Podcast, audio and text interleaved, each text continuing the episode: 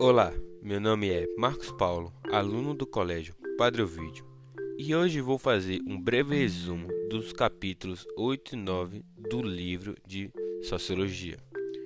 O capítulo 8 começa perguntando para o leitor o que é cultura e mostra algumas culturas no Brasil. Logo depois, faz um estudo do conceito da palavra cultura. Com ideias do antropólogos revolucionistas, explica a cultura primitiva como uma linha revolutiva, assim, sempre passando para um estágio superior.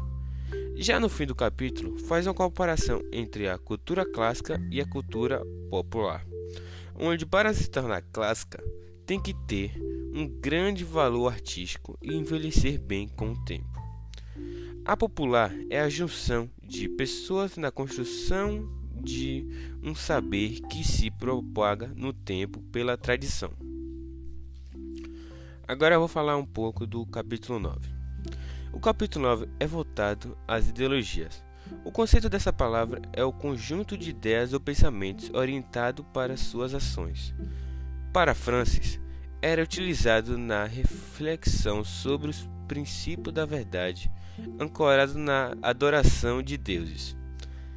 Depois de algum tempo, Karl Marx deu uma nova definição dessa palavra, como uma força discursiva que serve aos interesses de classes sociais.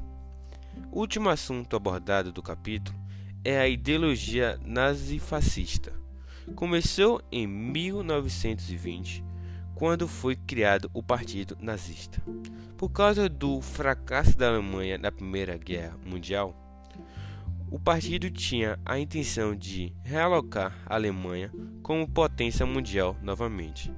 À frente do partido, o austríaco Adolf Hitler, identificado como anticomunista e antissemita, defendendo um Estado forte como ideologias raciais do século XIX, onde tinha como racistas e antissemitas.